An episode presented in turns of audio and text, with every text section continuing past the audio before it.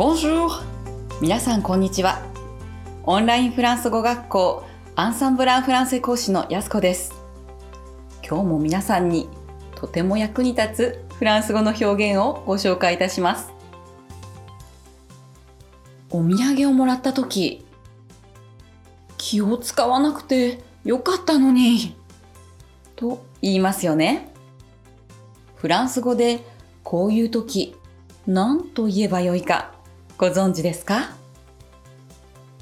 Il ne fallait pas Il ne fallait pas Il ne fallait pas Il ne fallait pas Il ne fallait pas と言いますよ。直訳すると、必要はなかった。で、気を使わなくてもよかったのに、という意味で使いますよ。フランス語にもこんな表現あるんですね。